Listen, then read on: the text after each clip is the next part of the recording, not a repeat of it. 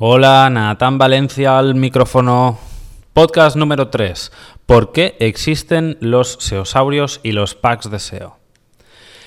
Esto es un podcast en respuesta a Romuald que mm, se burla de los packs de SEO, llama seosaurios a las agencias, freelancers y gente que vende SEO por packs y sí, la verdad, o sea, tienes razón. Los packs de SEO no es que sean una risa, pero lo que el cliente suele ver como SEO en realidad es marketing online o una parte y debería ser por lo menos pues SEO, Search Engine Optimization, SEM, Search Engine Marketing, SEMO, que me lo acabo de inventar y ya explicaré lo que es, analítica, que no sé si tiene siglas, pero alguien se inventó el CRO, VPO, ASO, C3PO. C3PO significa con tres pares optimizamos.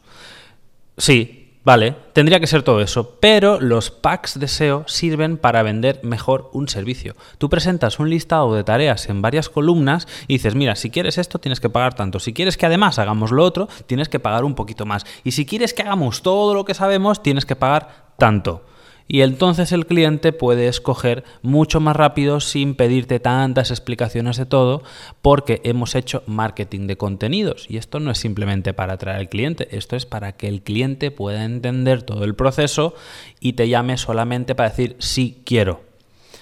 Entonces, lo hacemos porque es más fácil venderse con packs de SEO que de otra manera. ¿Hay una forma mejor? Sí, la hay, pero yo de momento estoy trabajando en ella y no lo lanzaré hasta que esté mm, bien mejor pulido. De momento estamos trabajando así. Yo y un montón de gente más. Y podría haberme tocado la moral lo que has dicho. Bueno, en realidad, o sea, es que, es que tiene, tiene razón Romuald con, con esto, de que esta forma de vender acabará totalmente obsoleta. Pero de momento funciona. Así que el principal argumento, aparte de, que sirve para vender mejor, esto funciona porque tu trabajo tiene un precio. Y esto mm, te va a servir, querido oyente, para que sepas a la hora de comprar SEO por qué existen los packs y por qué se puede pagar 500 cuando hay un lote o un servicio de 300 o por qué hay un pack de 600 al lado de uno de 250 en mi web. Porque voy a hacer SEM si el cliente no paga el tiempo que voy a dedicarle a esa campaña. ¿Me voy a pasar horas adicionales haciendo pruebas A-B con unos anuncios, con un presupuesto especial para encontrar el título ideal para un post o para una página y mejorar el CTR si el cliente no paga el tiempo que voy a dedicarle?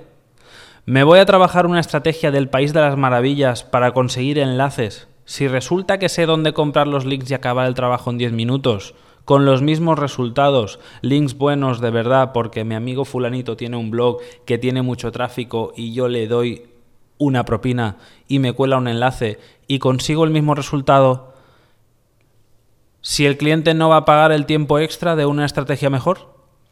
¿O voy a sacar la artillería de mi estrategia SEO pesada, dedicando una semana a crear un contenido brutal y promoviéndolo y buscando que la gente lo enlace por una cuota de 100 euros al mes?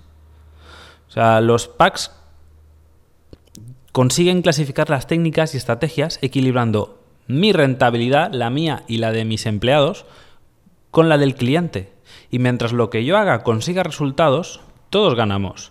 ¿Es cierto que en un futuro solamente podrán posicionar las grandes bestias? Pues bueno, puede pasar, pero mientras eso llegue, hay un sector de mercado que solo puede conseguir pagar una pequeña parte de las estrategias y mientras esas estrategias y técnicas y tácticas consigan resultados, habrá gente dispuesta a pagar. Y mientras haya gente dispuesta a pagar, habrá gente dispuesta a cobrar. Los, los, romanos tienen un dicho que me encantó cuando lo conocí. Decía, tonto no es el que cobra, tonto es el que paga. Así que, señores, si hay una agencia engañando a la gente y no consiguiendo resultados, acabará perdiendo los clientes, pero mientras tenga nuevos que estén dispuestos a pagar, esa gente funcionará. Y como último punto, podemos desgranar un poquito más el, el target.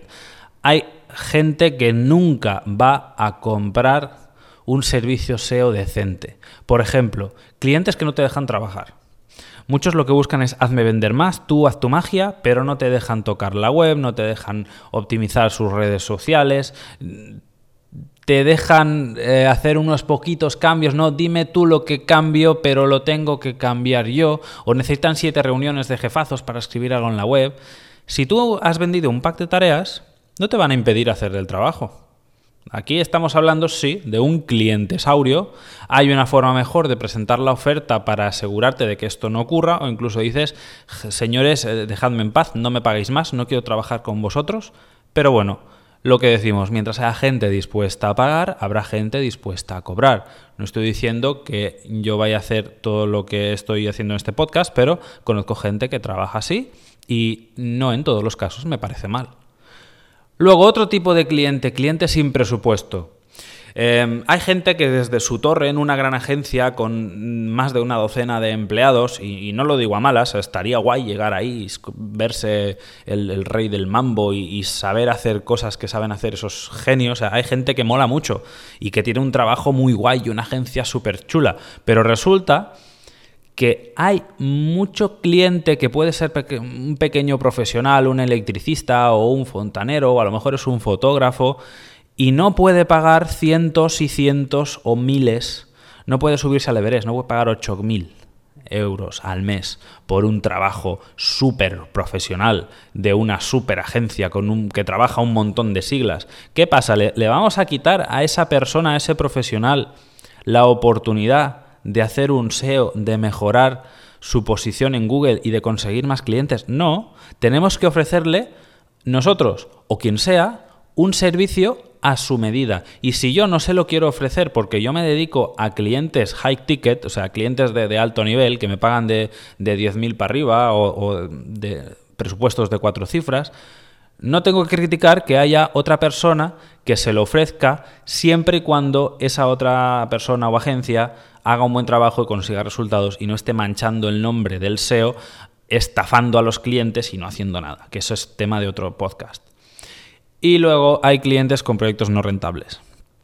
Eh, a esos yo directamente los descarto, personalmente, hablo de mí. Hay gente que no. Yo me niego a trabajar en proyectos en los que no creo, micronichos, chorradas, ilegales, guarros, eh, cosas perjudiciales que no me gustan, pero esta gente acabará contratando un pack de SEO con cualquier agencia, freelance, etcétera, que esté dispuesto a cobrarles. Así que, en resumen, mientras existan los clientesaurios, existirán los SEOsaurios. Este es el resumen de lo que tenía que contar.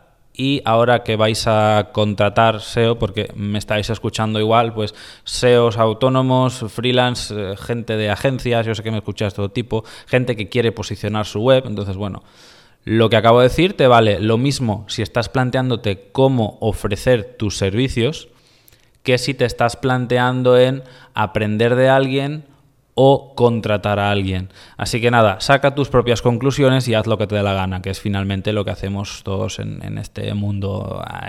Así que nada, ocho minutos, ya me he pasado un poquito de la raya, quería hacer un podcast, un podcast de cinco, pero bueno, este es el resumen de hoy y cerramos ya. Hasta luego.